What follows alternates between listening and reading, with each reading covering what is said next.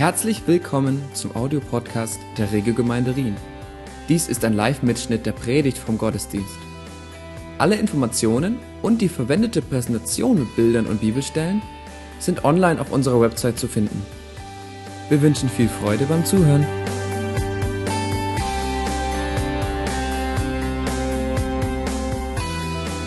Ich hatte vor zwei Wochen in der Predigt gesagt, es gäbe eine Fortsetzung, Teil 2. Und dann hatte ich eine Woche unterbrochen aus aktuellem Anlass, letzte Woche. Und äh, heute gibt es, möchte ich also anknüpfen an diese Predigt. Wer war vor zwei Wochen da? Okay, das ist eigentlich eine gute äh, Anzahl für all diejenigen, die nicht da waren. Ich werde noch mal kurz zusammenfassen. Es geht, ging da um das knifflige, knifflige Thema, was auch knifflig auszusprechen ist, das knifflige Thema Glaube und Werke. Das ist eigentlich so das Kniffligste im Jakobusbrief, was eben einen Luther dazu veranlasst hat zu sagen, ja, dieser Glaube und Werke, äh, nachdem er nun betont hat, der Glaube allein ist es, der uns errettet, hat er gesagt, das ist eine strohende Epistel, die gehört im Grunde verbrannt. Äh, und wenn Jakobus fragt im zweiten Kapitel, was nützt es, meine Brüder, wenn jemand sagt, er habe Glauben, hat aber keine Werke, kann etwa der Glaube ihn retten? Soll heißen, kann etwa der Glaube allein ihn retten? Dann stellt Jakobus hier nicht in Frage, dass wir durch Glauben allein errettet werden sondern dass ein Glaube ohne praktische Auswirkung keinen Unterschied macht, wenn es darum geht, der Not eines anderen Menschen zu begegnen der kann der Glaube ihn retten. Das ihn bezieht sich nicht auf ihn selbst, kann der Glaube uns selbst retten, sondern kann der Glaube einen anderen Menschen retten. Und ich glaube, das ist, diese Sicht ist für mich unwahrscheinlich befreiend und macht für mich Sinn und habe auch zum ersten Mal dann verstanden, was es, worum es im Jakobusbrief an dieser Stelle geht. Glaube ohne Werke wird anderen nichts nutzen. Es wird anderen nicht helfen. Es wird Hilfsbedürftigen nicht aus ihrer Misere retten. Denn im Textzusammenhang geht es um den Armen, der da ist. Und wenn man dem nur sagt, du, ich wünsche dir alles Gute, ich bete auch für dich und den schickt man den wieder nach Hause, dann hilft das dem nicht in seiner aktuellen Not. Und Luther hätte sich so über Jakobus gar nicht aufregen müssen, wenn er ihn richtig verstanden hätte. Denn wenn Paulus von Glaube und Rechtfertigung spricht, dann meint er damit etwas Bestimmtes. Wenn Jakobus von Glaube und Rechtfertigung spricht, dann meint er etwas anderes. Das ist eine andere Seite derselben Medaille. Und Jakobus stellt nicht den Glauben und die Rettung der Christen in Frage, sondern er erinnert sie daran, dass es bei der Erlösung nicht nur darum geht, in den Himmel zu kommen, sondern hier auf der Erde etwas zu bewegen. Dass es nicht nur um die vertikale Beziehung zu Gott geht, sondern auch um die horizontale Beziehung zu anderen Menschen. Und genau das scheint das Problem der Christen damals gewesen zu sein, an die Jakobus ihren Brief schreibt. Ihr Glaube war abgekühlt. Der war wie tot. Und sie hatten kaum mehr Auswirkungen nach außen mit ihrem Glauben. Sie hatten ihren Glauben verinnerlicht und sind zum Staudamm geworden, statt ein Kanal für Gottes verändernde Liebe und Kraft zu sein. Sie waren zu passiven Hörern des Wortes geworden, anstatt aktive Täter des Wortes zu sein. Kommt euch alles bekannt vor, ja, aus dem Jakobusbrief.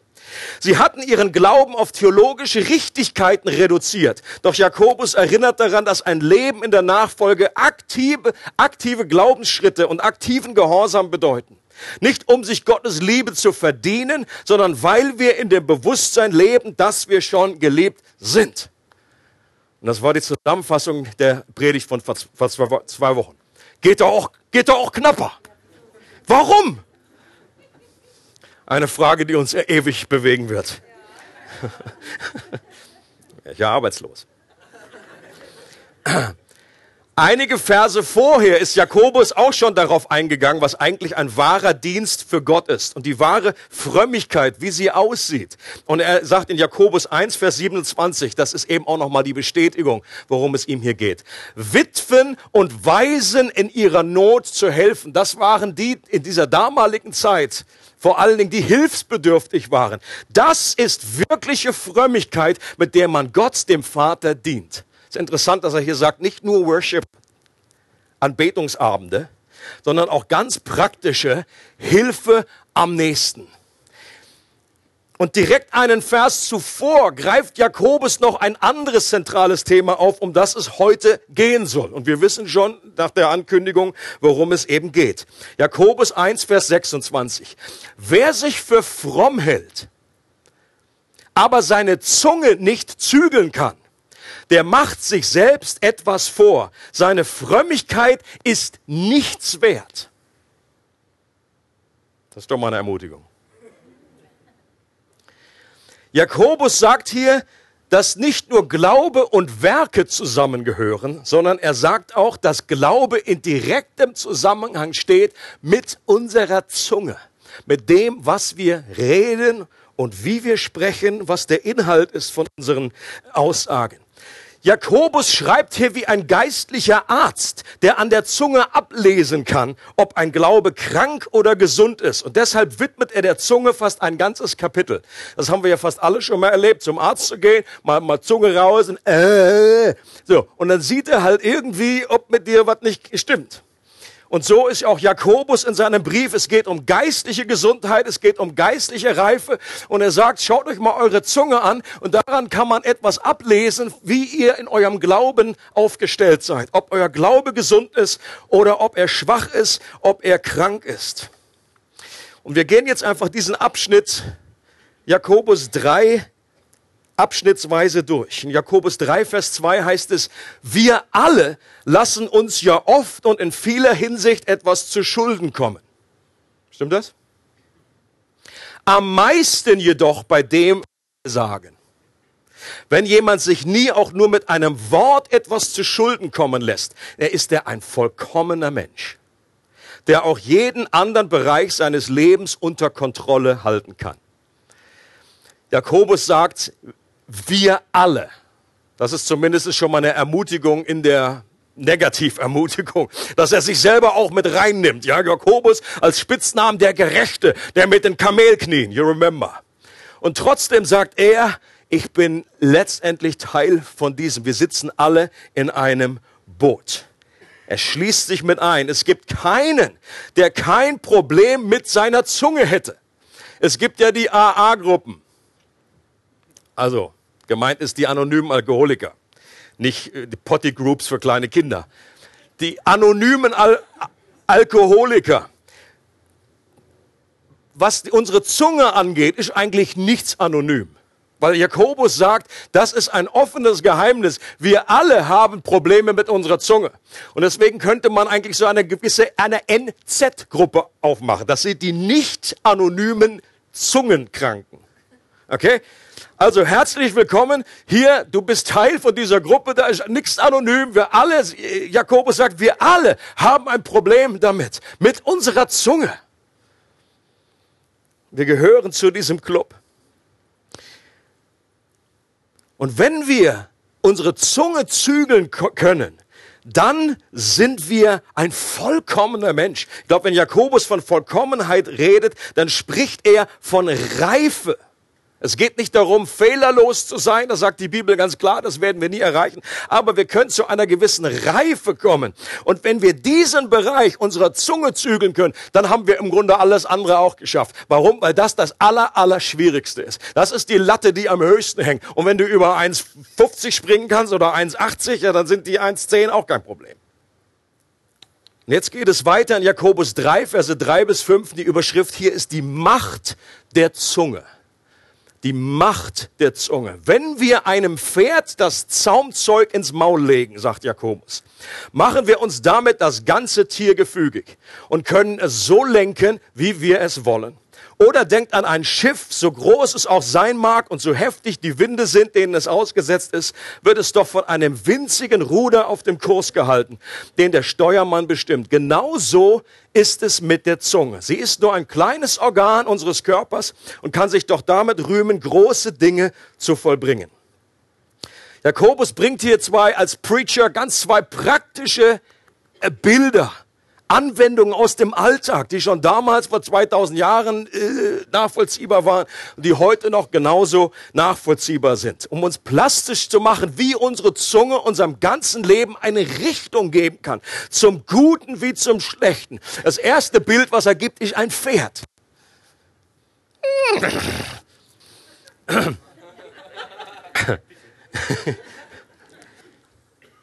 Das Zaumzeug bei so einem Pferd, ich persönlich bin jetzt nicht der Ober-Hottebär, äh, meine, meine Erfahrungen mit Pferden sind eigentlich da äh, etwas äh, problematisch. Oder ich glaube, bei unserer Hochzeitsreise, äh, Hochzeits-Honeymoon, da sind wir mal geritten und das war irgendwie... die Reaktion meiner Frau verrät es. Also es gehört eben auch ein gewisses Können dazu, aber es gibt Menschen, die können die Pferde zähmen und wodurch es gezähmt wird, wodurch die Richtung angegeben wird, ist ein kleines Metallteil. Das heißt, wo der Biss. Okay? Ja, äh, die ist, die ist nicht so wahnsinnig aufregend. Es war einfach nur, ähm, ich wäre fast im Meer gelandet und, äh, und ich, und ich habe ich hab nicht, nicht nach vorne gelehnt, als wir so unter so einem Baum durch sind, sondern irgendwie so nach hinten. Und es wurde immer irgendwie. So, das, das ist das Bild, mit dem ihr jetzt leben müsst. Auf jeden Fall ist in dem Zaumzeug dieser Biss, dieses kleine Ding. Und das ist, das meint Jakobus. Im Verhältnis zu dem Riesenpferd ist das eigentlich ein klitzekleines Ding. Aber das reicht aus, um das Pferd, wenn man es denn kann, die Richtung anzugeben. Nach rechts und so, und ziehst, zupfst da und zupfst da und es merkt es. Ein anderes Bild ist das Schiff. Ein riesiges Kreuzfahrtschiff oder denkt er irgendwie ein anderes, irgendwie so ein Flugzeugträger. Auch hier ist das Verhältnis immens zu dem Ruder, was im Verhältnis zum Schiff klitze, klitze klein ist. Und trotzdem reicht es aus, um dem Schiff eine Richtung zu geben, dass es dahin fährt oder dahin fährt. Und genauso, sagt Jakobus, ist es mit der Zunge, obwohl sie eigentlich hier im Verhältnis zum ganzen Leib jetzt nicht wahnsinnig groß ist, aber sie hat Power in sich, sie hat Kraft, um unserem Leben eine Richtung zu geben. Und vom Jakobusbrief heißt es ja, er wäre das Buch der Sprüche im Neuen Testament. Viele von den Themen, die da aufgegriffen werden, kommen davor. Und so heißt es im Buch der Sprüche, Kapitel 18, Vers 21, Tod und Leben sind in der Gewalt der Zunge und wer sie liebt, wird ihre Frucht essen. Also krasseren Gegensatz kann man wohl kaum bringen. Tod und Leben stehen in der Gewalt der Zunge. Reden hat unglaubliche Kraft zum Guten wie zum Schlechten. Und das ist auch nicht weiter verwunderlich, wenn man sich ein bisschen in der Bibel auskennt. Denn Gott ist ein Gott, der spricht. Und er hat die Universen, er hat äh, Leben ins, ins Dasein gesprochen. Er sprach, es werde Licht.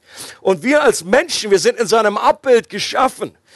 Nicht die Tiere, nicht die Pflanzen, sondern die Menschen. Und eines der Dinge, die uns unterscheidet von all den anderen, was uns ähnlich macht, Gott ähnlich, ist, dass wir sprechen können.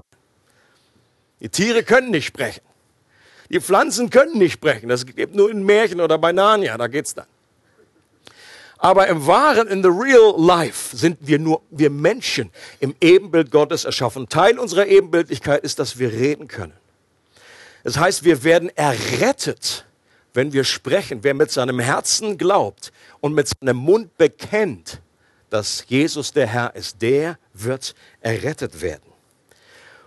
Ich glaube, Jakobus geht es nicht nur um die Worte, die wir sagen, sondern auch die Worte, die wir nicht aussprechen. Ist ja auch manchmal ein Problem. Sonst wäre ja die Lösung nur, ja, ja, gut, wenn Jakob, wenn das alles stimmt, ja, das war auch der Ansatz so in der Kirchengeschichte. Wenn das stimmt, das sage ich halt nichts mehr ab ins Kloster, irgendwie hinter irgendwie so eine Wand und so und ein Leben lang irgendwie Schweigepflicht. Das, es kann mal eine gute Übung sein, zu schweigen, mal die Klappe zu halten. Das würde ich ganz empfehlen, mir selber auch. Aber das jetzt als ein lebenslange äh, irgendwie Disziplin sich aufzuerlegen, das ist doch nicht die Botschaft der Bibel, dass wir jetzt einfach nichts mehr sagen und dann können wir auch nicht sündigen. Super Ansatz. Gott möchte, Gott möchte, dass wir mit unserer Zunge richtig umgehen lernen, aber dass wir auch lernen, richtig zu sprechen. Vor allen Dingen, dass wir unsere Worte positiv wählen, dass wir Gott anbeten, wo die höchste Berufung für unsere Zunge, dass wir ihn loben, dass wir das Evangelium, die gute Botschaft äh, weiter sagen, wie wir gehört haben von Tim. Das ist etwas, wo Gott sich freut, wenn wir unsere Zunge dafür einsetzen. Worte haben die Kraft aufzubauen, jemanden stark zu reden. Ist für mich eine schöne Beschreibung, was segnen heißt. Segnen heißt gutes Aussprechen über einen, aber noch mehr jemanden stark zu reden und sagen, Gott ist für dich. Er glaubt an dich. Und das ist nicht nur einfach so ein Motivationstraining, so nach dem Motto, du schaffst das, du bist toll, sondern einfach Wahrheit auszusprechen. Sagt, Gott ist für dich da. Wir können mit unseren Worten Leben bringen. Aber sie haben eben auch die Kraft, Dinge einzureißen. Worte können sein wie eine Einrissbirne die irgendwie das, was vielleicht über lange Zeit aufgebaut ist, einreißen können in einer kurzen Zeit. Sie können Tod bringen. Ehen werden geschieden, weil entweder über längere Zeit nichts Positives mehr gesagt wird, da ist absolute Funkstille, da, ist, da läuft nichts mehr an, äh, äh, an Kommunikation und das reicht eben auch nicht aus. Da kann man sagen, ja, also wir haben uns nicht mehr gestritten die letzten zehn Jahre. Gar nichts. Ja, Gar kein Wort ist da negativ gefallen. Ja, aber ist auch nichts Positives gefallen. Oder weil die Ehe mit Worten zum Einsturz Sturz gebracht wurde. Jakobus schiebt noch einen weiteren Vergleich nach, um die zerstörerische Macht der Zunge zu betonen. Wie ist es denn beim Feuer? Ein Funke genügt, um einen ganzen Wald in Brand zu setzen. Auch die Zunge ist ein Feuer. Sie ist mehr als alle anderen Teile des Körpers, ein Mikrokosmos unserer unheilvollen Welt. Unser ganzes Wesen wird von ihr vergiftet. Sie setzt die gesamte menschliche Existenz in Brand mit einem Feuer, das die Hölle selbst in ihr entzündet. Ich habe hier auch ein Bild von einem Waldbrand in Kalifornien. Ich meine, es war noch dieses Jahr dass wieder mal, äh, das ist ja, wiederholt sich ja eigentlich jährlich, dass es Waldbrände gibt an speziellen Hotspots, wo es dann äh, immer häufiger die wahren Hotspots äh, auftaucht. Und ich meine, ich habe gelesen, ich glaube sogar das Bild von diesem Feuer, der eine Typ, der das ausgelöst hat, wurde dann hinterher gefasst. Und er war einfach ein Camper, der dann irgendwie auf Klo gegangen ist in der Wildnis und er hat sein Klopapier verbrennen wollen. Das war der Auslöser für einen Waldbrand, wo einfach hektarweise kilometerweise, wo Menschen sogar gestorben sind, Feuerwehrmänner im Einsatz. Können wir uns vorstellen, wie der Typ sich fühlt? Was der vielleicht sagen will, wie er das wieder rückgängig machen möchte. Was so ein kleines Feuerchen, ein kleiner Funke dann einfach für eine Reaktion, für Konsequenzen mit sich zieht. Und Jakobus gebraucht das Bild, um uns einfach eine gewisse Ehrfurcht einzuflößen und zu sagen, Leute, Worte haben ähnliche Fähigkeiten in sich, dass sie auch einen Flächenbrand auslösen können und dass unglaublicher Schaden entstehen kann, wo wir dann versuchen, das wieder zurückzunehmen. Wer hat das nicht schon erlebt, dass er irgendwie was gesagt hat? Können wieder zurücknehmen. Aber es geht nicht. Wenn es einmal draußen ist, dann ist dann, dann fängt das Feuer und, und es wütet. Besonders verheerend sind die Worte von Personen, die uns besonders nahe stehen, uns besonders viel bedeuten. Ja, wenn du irgendwie, wenn irgendwie was jemand zu dir sagt, den du gar nicht kennst, dann ist das irgendwie vielleicht, okay, gut. Aber wenn je dichter die Personen an dir dran sind, je mehr diese Person schätzt, je wichtiger sie in deinem Leben ist, umso schlimmer sind eben auch die Verletzungen, die geschehen. Ob das Ehepartner sind, ob das die Eltern sind, ob das Geschwister sind. Wie viele Menschen sitzen in der Seelsorge und erzählen davon, wie ausgesprochene Worte einen Flächenbrand in ihrer Seele hinterlassen haben, dass sie Jahrzehnte später noch immer davon diesen Worten geprägt werden in ihrem Leben. Aus dir wird nie was. So ein Klassiker. Wenn das schon ein Vater oder eine Mutter über jemanden ausgesprochen hat, einem Kind, dann hat das unglaubliche Tragweite. Oder du bist ein hoffnungsloser Fall. Ich habe hier hoffnungsvoll geschrieben, das wäre noch, das ging, das ging. Du bist ein hoffnungsloser Fall oder du bist so dämlich. Oder du beim Turnen irgendwie, du hängst da an der, an der Barren wie ein Sack. Kannst dir vorstellen, wie der später irgendwie Olympiateilnehmer wird. Oder Aussagen äh, über unser Aussehen, so mit den Ohren, da musst du beim Wind aufpassen. Oder über andere Eigenarten, die, die wir haben. Die gute Botschaft ist, dass kombiniert mit Vergebung Gott diese feurigen Pfeile aus unserer Seele entfernen kann und diese Lügen durch seine Wahrheit überschreiben kann. That's the good news. Und ich glaube, gerade auch im Zeitalter der Medien gibt es heute eine umso größere Gefahr, einen Flächenbrand auszulösen. Oder wie leicht ist das heute? Ich glaube, das, das konnte Jakobus noch gar nicht erahnen, wie es heute möglich ist, einen Post abzuschicken und einen Flächenbrand auszulösen und vielleicht äh, die, eine Karriere oder einen Ruf eines Menschen über, mit einem Klick zu zerstören und eine unglaubliche Ausbreitung auf der ganzen Erde irgendwie durch deine Worte, die du dann da irgendwie reintippst. Und ich bin manchmal auch erschrocken, was Christen da raushauen. Und ich glaube, wir müssen wirklich aufpassen. Ein sehr bewährter Tipp wenn man merkt, dass man irgendwie aufgebracht ist, ob du, wenn du eine E-Mail bekommen hast oder wenn du irgendwie einen Post dann irgendwie sofort darauf zu antworten, ein sehr guter Tipp ist, erstmal runterkühlen. Lass das Feuer in dir erstmal ein bisschen erlöschen. Schlaf eine Nacht drüber. Äh, vielleicht hätte Jakobus in der heutigen Zeit gesagt, äh, seid schnell zum Hören und seid langsam zum Tippen. Seid langsam mit dem Posten. Denn wenn da so Reaktionen hin und her fliegen, dann ist das ein unglaublicher Flächenbrand, der geschieht. Jakobus sagt, dass Worte nicht nur bei anderen Menschen Schlimmes anrichten, sondern auch bei dem, der die Worte ausspricht. Der hat von seinem, das hat er von seinem großen Bruder gelernt.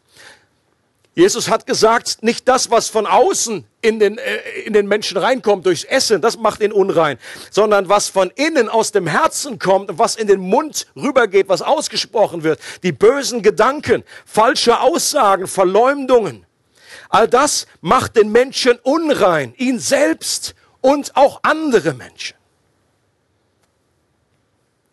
Und Worte haben eine echte Schlüsselfunktion, wenn es darum geht, dass zum Beispiel eine Gemeinde von der himmlischen Kultur, von der Kultur des Königs geprägt wird. Das ist ja unsere Serie, in der wir uns befinden. Die Kultur des Königs. Wie können wir so geprägt werden, wie King Jesus das möchte in unserem Leben?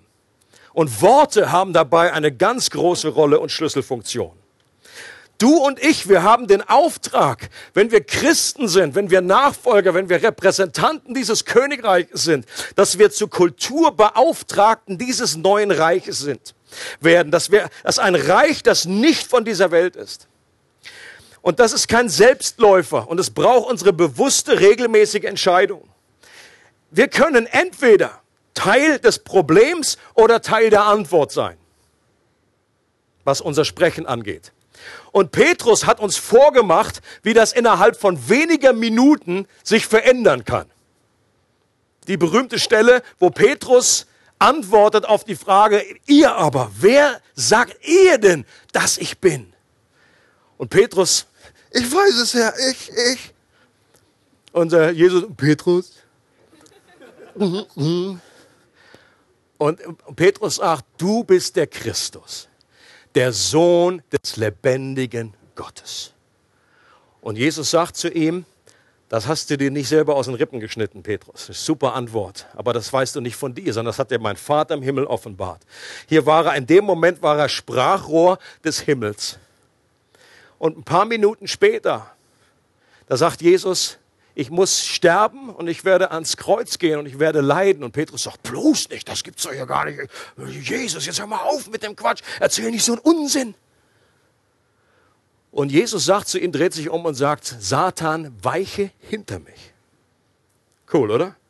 So, fünf Minuten vorher noch ein, ein Sprachrohr Gottes. Fünf Minuten später dieselbe Zunge, ein Sprachrohr einer finsteren Macht, eines antigöttlichen Reiches, was er ausgesprochen hat. Und so zeigt uns Petrus, dass das möglich ist, dass wir hier unterschiedlich eben benutzt werden können. Es gibt eine Kategorie von Worten, die riechen verbrannt, die riechen nach Schwefel, weil sie von einem höllischen Feuer entzündet werden. Das sind Worte der Unwahrheit, Worte der Übertreibungen, zornige Worte, ängstliche, sorgenvolle Worte, sarkastische Worte, Worte des Unglaubens, verurteilende Worte, murrende Worte, verleumderische, verletzende, undankbare Worte, arrogante, herablassende Worte, Worte, Worte. Und viele von diesen Worten, die riechen nach Schwefel, die riechen angebrannt. Aber Gott möchte, dass wir durch unsere Zunge seinen himmlischen Wohlgeruch verbreiten dass es einen anderen Geruch bekommt, einen positiven Geruch. Das sind glaubensvolle Worte, Worte der Ermutigung, Worte der Wertschätzung, Worte des Respekts, Worte, die auferbauen. Leute, es ist gut zu beobachten, wenn man Menschen wirklich in einer guten Art und Weise ermutigt. Wenn man ihnen zuspricht, da ist Leben, da blühen die auf einmal auf, dann kommen die wie vorher so voll die Schnacknase, plötzlich so, oh, von, von am Leben wieder. Oh, was, du, so denkst du über mich, Hammer. Wie so ein, aus dem Tiefschlaf, irgendwie so ein Bär, der aufgewacht ist aus dem Winterschlaf. Was bei Menschen unmöglich ist, ist die nächste Überschrift, dieser Abschnitt, Jakobus 3, Verse 7 bis 10. Es gelingt dem Menschen zwar, die unterschiedlichsten Tiere zu zähmen, Raubtiere und Vögel, Reptilien und Fische, sie alle hat der Mensch gebändigt. Doch die Zunge kann kein Mensch bändigen. Sie ist ein ständiger Unruheherd, eine Unheilstifterin, erfüllt von tödlichem Gift. Mit ihr preisen wir den, der unser Herr und Vater ist, und mit ihr verfluchen wir Menschen, die als Ebenbild Gottes geschaffen sind. Aus ein und demselben Mund kommen Segen und Fluch. Das, meine Geschwister, darf nicht sein, soll nicht sein. Also richtig hoffnungsvoll klingt ja anders, oder? Wenn Jakobus hier sagt, das ist unmöglich, da können wir gar nicht zähmen und so weiter, da können wir sagen, gut, da kann ich ja mehr einpacken, was soll ich dann noch mehr Predigt anhören? Ich glaube, Jakobus meint hier nicht, dass er überhaupt, dass es überhaupt nicht möglich ist, unsere Zunge zu bändigen, sondern er sagt, dass es nur für uns selbst aus eigener Kraft und eigener Anstrengung unmöglich ist. Genau darum geht es doch bei dem Evangelium, dass wir göttliche Hilfe brauchen, dass wir einen Retter brauchen, dass wir göttliche Befähigung und Kraft in Form von Gnade brauchen. Also, was bei Menschen unmöglich ist, und dann geht es glücklicherweise weiter, ist möglich bei Gott. Und das ist der letzte Abschnitt hier in Jakobus 3, Verse 11 bis 12. Oder lässt etwa eine Quelle aus ein und derselben Öffnung genießbares und ungenießbares Wasser hervorsprudeln? Kann ein Feigenbaum Oliven tragen oder ein Weinstock Feigen, meine Geschwister? Natürlich nicht, so wenig wie aus einer salzhaltigen Quelle Süßwasser fließt. Hier sind zwei Bilder, die Jakobus hier zum Abschluss bringt. Einmal eine Wasserquelle und das andere Mal eben Bäume, Sträucher, die gewisse Früchte hervorbringen. Und auch das klingt sehr nach dem älteren Bruder von Jakobus. Denn Jesus redet an einer Stelle in Matthäus 12 folgendes. Wenn ein Baum gut ist, sind auch seine Früchte gut. Ist ein Baum jedoch schlecht, dann sind auch seine Früchte schlecht. An den Früchten erkennt man den Baum. Ihr Schlangenbrut. Hier redet Jesus auch Tacheles. Wie sollt ihr auch Gutes reden können, wo ihr doch böse seid? Denn wie der Mensch in seinem Herzen denkt, so redet er. Andere Übersetzung ist, wovon das Herz voll ist, das geht in den Mund über. Ein guter Mensch bringt Gutes hervor, weil sein Herz mit Gutem erfüllt ist. Ein böser Mensch dagegen bringt Böses hervor, weil sein Herz mit Bösem erfüllt ist. Und das ist der erste Schritt, wenn es darum geht, dass Gott unsere Zunge heilen kann. Herz und Zunge gehören direkt zusammen. Um unsere Zunge zu heilen, muss Gott unser Herz heilen, muss Gott den Baum gut machen. Das hilft da nicht so ein bisschen dran rumzufeilen und so ein bisschen, oh, mach mal Sprachtraining. Nein, Gott sagt, es muss etwas an der Natur des Menschen, am Inneren des Menschen muss verändert werden. Und das geschieht in der Wiedergeburt. Das, was die Bibel Wiedergeburt nennt, ein neues Leben, was in uns entsteht. Gott nimmt das alte, versteinerte Herz aus unserem Leben, heißt es in Hesekiel, und er schenkt uns ein neues Herz, ein fleischernes Herz, das seinen Willen tun will. Leute, das ist die Voraussetzung dafür, dass unsere Zunge geheilt werden kann. Das ist die Voraussetzung. Wenn du Jesus noch nicht kennst, aus biblischer Sicht, dann gibt es eigentlich in dieser Hinsicht keine wahnsinnige Hoffnung, dass du da anders reden wirst. Natürlich kannst du dir eine gewisse eigene Disziplin auferlegen und vielleicht äh, etwas Kurskorrektur, aber es, die Grundnatur deines Lebens wird sich nicht verändern. Gott muss unsere Herzen erneuern und muss eine Herztransplantation vornehmen. Das tut er, wenn wir an ihn glauben und wenn wir durch ein Wunder etwas geschieht, nicht wie durch ein Wunder, sondern durch ein Wunder. Wenn er uns ein neues Herz gibt, was für Gott schlägt, einen neuen Kanal öffnet, dass wir wieder Beziehung zu Gott haben können. Aber dieses neue Herz allein reicht nicht aus. Dieses neue Herz ist nur die Voraussetzung, dass das möglich wird, mehr und mehr. Aber wir müssen jetzt auch dazu etwas beitragen, dass unser Herz jetzt aktiv auf Gott ausgerichtet wird und dass wir es vor Verunreinigungen schützen. Unsere Zunge können wir nicht auf direktem Weg beeinflussen, sehr wohl aber auf indirektem Weg. Also für jeden hier in dem äh, in unserem Club der nicht anonymen Zungenkranken, für jeden, der sich fragt, ja, wie soll ich meine Zunge verändern? Wie soll ich darauf Einfluss nehmen? Meine Antwort ist nicht auf direktem Weg, sondern auf indirektem Weg, indem du dein Herz immer wieder in die Richtung Gottes hältst. Unser Herz ist so eine Art Satellitenschüssel. Wir können das in eine gewisse Richtung lenken. Und ein zentraler Bibelvers, der auch dieses Bild, was Jakobus gebraucht hat, dieser Quelle aufgreift, steht in Sprüche 4. Da heißt es, mein Kind, da redet wie Gott zu uns als zu seinen Kindern. Mein Kind, auf meine Worte achte, meinen Reden neige dein Ohr zu. Lass sie nicht aus deinen Augen weichen bewahre sie im Innern deines Herzens. Denn Leben sind sie denen, die sie finden. Und Heilung für ihr ganzes Fleisch. Okay? Das ganze Fleisch, da ist auch unsere Zunge mit beinhaltet. Heilung für unsere Zunge finden wir, wenn wir uns auf Gottes Worte ausrichten, wenn wir seine Stimme suchen, wenn wir die Gemeinschaft mit ihm suchen, wenn wir unserem Herz wenn wir unserem Herz der Stimme Gottes aussetzen. Und das geschieht mit einer gewissen Demut. Da heißt es, äh, neige dein Ohr zu mir. An sein Ohr neigt man, wenn man eine gewisse Lernbereitschaft hat, eine gewisse Demut hat, mit einer Hingabe. Wir sollen das nicht aus den Augen weichen lassen, seine Worte. Und mit einem gewissen Fleiß bewahre sie im Innern deines Herzens.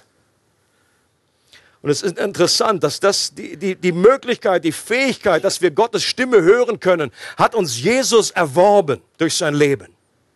Jesus, selbst er, musste immer wieder die Stimme seines himmlischen Vaters über seinem Leben hören. Berühmteste Beispiel ist bei seiner Wassertaufe. Er kommt aus dem Wasser und dann hört er die Stimme des Vaters über seinem Leben. Dies ist mein geliebter Sohn, an dem ich wohlgefallen habe. Leute, und das musste Jesus auch, obwohl er das ja wusste. Er wusste das in seinem Kopf. Und trotzdem sind diese Worte der Bestätigung wichtig gewesen. Das ist die zentrale Message, die wir als Menschen hören müssen. Dass es einen Vater im Himmel gibt und dass der Vater uns liebt, dass er für uns ist. Du bist mein geliebtes Kind. Und als Jesus am Kreuz hing, und ausrief, mein Gott, mein Gott, warum hast du mich verlassen? Das war das einzige Mal, das erste und einzige Mal im Leben von Jesus, als Jesus ausgerufen hat zu Gott, dass er die Stimme Gottes hören wollte und der Himmel blieb stumm. Das erste Mal und das einzige Mal, was Jesus hier erlitten hat am Kreuz, neben all den anderen Dingen, neben all dem Fluch, neben all den Schmerzen, den körperlichen Schmerzen, dieser Abwesenheit Gottes, aber was er hier durchlitten hat, war das Schweigen des Vaters. Gott hat geschwiegen. Jesus hat dieses Schweigen erlitten. Warum? Damit wir seine Stimme hören können. Und damit wir immer wieder zum Wort Gottes gehen können und die zentrale Message, die zentrale Botschaft, die wir aus dem Wort Gottes hören, ist, du bist mein geliebter Sohn, an dir habe ich wohlgefallen. Du bist meine geliebte Tochter, an dir habe ich wohlgefallen. Wenn das unser Herz erfüllt, wenn das die Quelle unseres Herzens voll macht, dann wird als Folge dessen unser Mund mehr und mehr geheilt. Denn so vieles von dem, was wir aussprechen, warum wir reden mit unseren Worten, sind oftmals einfach aus einer gewissen Unsicherheit, aus einer inneren Not heraus, aus einer inneren Leere, dass wir andere irgendwie herabsetzen müssen, um uns selber besser darstellen zu lassen. Warum? Weil wir nicht wirklich unsere Identität in Gott gefunden haben. Und deswegen müssen wir das nicht nur einmal hören, sondern immer wieder, dass der Vater über uns sagt, du bist mein geliebter Sohn. Höre hin, höre hin, halte dein Herz vor Gott hin. Und gleichzeitig heißt es mehr als alles, was sonst, was man bewahren muss, behüte dein Herz. Denn in ihm entspringt die Quelle des Lebens. Also, dass die Quelle zu bewahren heißt, äh, aufzupassen, dass sie nicht verunreinigt wird. Ich meine, wenn man irgendwie äh, tonnenweise Salz in irgendwie so eine Quelle reingießt und dann unten versuchst du das so dran rumzuschlecken, dann ist irgendwie Logo, das ist irgendwie, das schmeckt irgendwie komisch. Und manchmal wundern wir uns, weil wir, wir, wir, füllen uns mit irgendwie komischem Zeugs an und dann ist unsere Quelle verunreinigt und dass dann auch die Worte äh, nicht so wahnsinnig prickelnd dann rauskommen, ist eben auch klar. Dass wir aufpassen, was wir unserem Herzen zufügen, denn aus, der, aus dem Herzen entspringt die Quelle des Lebens. Es ist interessant, dass Jakobus auch von einem Feuer spricht, nicht nur von dem Wasser als Bild, sondern von dem Feuer, das von der Hölle entzündet ist. Es gibt aber noch ein anderes Feuer in der Bibel. Noch das ist zentral über unserem Leben, dass wir das haben, damit unsere Lippe, damit unsere Zunge geheilt wird. Und ich spreche von dem Feuer, was an Pfingsten auf die Jünger kam. So interessant dieses Bild. Ist ja nicht äh, irgendwie jetzt rein zufällig geschehen, sondern da steckt ein gewisses Bild dahinter. Da kam eine, eine Feuerzunge auf die Christen damals. Und das führte dazu, dass auch ihre Sprache verändert wurde. Also einmal diese, diese, diese spezielle Sprache, das Sprachengebet, was dann da irgendwie rauskam. Sie redeten plötzlich in fremden Sprachen. Und auch ihre Kühnheit, ihr Mut, den auf einmal auf sie kam. Sie redet mit einer ganz neuen Intensität, mit einer ganz neuen Hingabe. Pfingsten war interessanterweise die Umkehr von dem, was in Babylon bei dem Turmbau zu Babel schiefgegangen ist. Da kam irgendwie, da waren negative Worte, da waren äh, arrogante Worte. Lasst uns einen Turm bauen, der bis zu Gott hochgeht. Und Gott kam und verwirrt, er schenkt Uneinheit dadurch, dass er die verschiedenen Sprachen gegeben hat. An Pfingsten passiert genau die Umkehrung. Hier äh, wurde wieder diese Einheit wiederhergestellt. Die Sprachen führten dazu, dass sie plötzlich sich gegenseitig verstanden. Da war dann die babylonische Sprachverwirrung aufgehoben. Plötzlich war eine Einheit. Wir verstehen einander obwohl wir aus den unterschiedlichsten Ländern kommen. Und das hatte mit diesem Feuer zu tun, was auf sie kam. Und das ist einfach ein Bild dafür, dass wir auch immer wieder die Fülle des Geistes suchen. Interessant, dass beides zusammengehört. Du hast in Sprüche 1, heißt es, wenn du meine Worte aufnimmst, wenn du auf meine Worte achtest, dann werde ich dir meinen Geist sprudeln lassen in dein Leben hinein. Wort und Geist, die zusammen in unser Leben kommen, die unser Herz füllen, unser Herz verändern und heilen. Und das führt dazu, dass unsere, dass unsere Zunge mehr und mehr verändert wird. Das ist der indirekte Weg, auf den es geht. Und, und, und das geht natürlich nicht über Nacht. Es geht über Wochen, über Monate mit Rückfällen, mit äh, wie auch immer, nie in Perfektion. Aber man kann, wenn man zurückblickt, kann sehen, jawohl, da ist eine Veränderung zu sehen. Noch zwei praktische Tipps zum Schluss. Wir können Psalm 141, Vers 3 zu unserem Gebet machen. Da heißt es, stelle eine Wache vor meinen Mund, Herr. Ja, achte auf die Worte, die über meine Lippen kommen. Mach das zum Gebet. Wenn das speziell dein, dein, dein Problem ist, deine Problemzone. Und wir haben schon gehört, dass das wahrscheinlich für uns alle zutrifft. Stelle eine Wache vor meinen Mund her, ja achte auf die Worte, die über meine Lippen kommen. Ich glaube, es ist gut, wie einen Bund zu schließen mit Gott. Hiob hat das getan mit seinen Augen. Er hat einen Bund geschlossen mit Gott für seine Augen, dass er nicht lüstern schauen möchte auf andere Frauen. auch unsere Lippen, unsere Zunge wie Gott hinzugeben. Ja, in Römer 12, da spricht es davon, dass wir lebendige Opfer sind, die uns auf den Altar legen. Das heißt, alle unsere Gliedmaßen, die sollen wir Gott übergeben und sagen, Gott, bitte, äh, hab du die Kontrolle darüber. Und das ist eine Möglichkeit, das zu tun, dass wir sagen, Gott, ich äh, einen Bund mit dir schließen. Ich möchte, dass meine Lippe zu deiner Ehre gebraucht wird. Und das immer wiederholen und sagen, Gott, bitte hilf mir, gib mir, stell eine Wache vor meinen Mund. Und das Zweite, was wir tun können, ist, einander zu helfen. Ich glaube, dass wir als Glaubensfamilie, als eine Gemeinschaft von Christen, die hier unterwegs sind und alle ein Ziel haben, dass wir den Auftrag haben, an dieser Stelle einander zu helfen, weil wir sowieso alle im selben Boot sitzen. Und ich habe vor einigen Jahren habe ich schon mal eine Predigt auch über dieses Thema. Ich weiß gar nicht, ob es hier war oder in einer anderen Church. Auf jeden Fall hatten wir folgendes Wort eingeführt, wie ein Codename. Dass wenn eine, eine, eine, ein Gespräch in irgendwie eine Richtung geht, zum, wenn zum Beispiel da hinten dann an der Bar nach dem Gottesdienst oder wenn du irgendwo anders bist und dann merkst du, dass plötzlich jetzt über einen anderen negativ geredet wird. Was wir sagen können ist, oh, das riecht ein bisschen verbrannt jetzt hier. Okay? Ein praktischer Vorschlag, ein Code, den man sich vereinbart, um einander zu helfen und darauf aufmerksam zu machen, auch jemanden zu schützen, dass er jetzt nicht äh, weiterredet und dann irgendwie noch ein Feuer damit entfacht. Lass uns einander helfen und sagen, boah, das, das riecht ein bisschen verbrannt hier. Ich glaube, da sollten wir jetzt aufpassen. Ich möchte schließen mit einem Zitat von John Newton. Das war der berühmte Sklavenhändler, ein Kapitän dieses äh, Sklavenbootes, der zum Glauben gekommen ist, eine massive Veränderung erlebt hat von diesem Amazing Grace, der diese Zeilen geschrieben hat. Und er schreibt Folgendes, finde ich sehr gut, um uns selber auch wie auszunorren und zu sagen, sich selber Gnade zu geben, nicht un, äh, äh, äh was soll ich sagen, ja, einfach eine gewisse Zeit sich selber auch zu geben. Und er sagt, durch Gottes Gnade bin ich, was ich bin. Ich bin nicht das, was ich sein sollte. Ich bin nicht das, was ich sein will. Ich bin nicht das, was ich zu sein hoffe. Aber Gott sei Dank bin ich nicht mehr das, was ich mal war.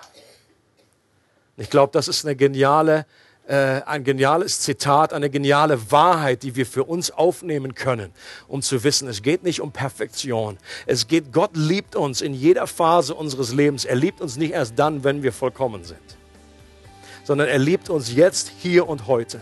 Und seine Liebe ist die beste Voraussetzung, seine Annahme ist die beste Voraussetzung, um gute Werke zu tun und eben auch um unsere unsere Sprache, unsere Zunge heilen zu lassen, zu verändern, um wirklich auferbauend zu reden, um die Kultur des Königs in unserer Mitte äh, entstehen zu lassen und sich mehr und mehr ausbreiten zu lassen.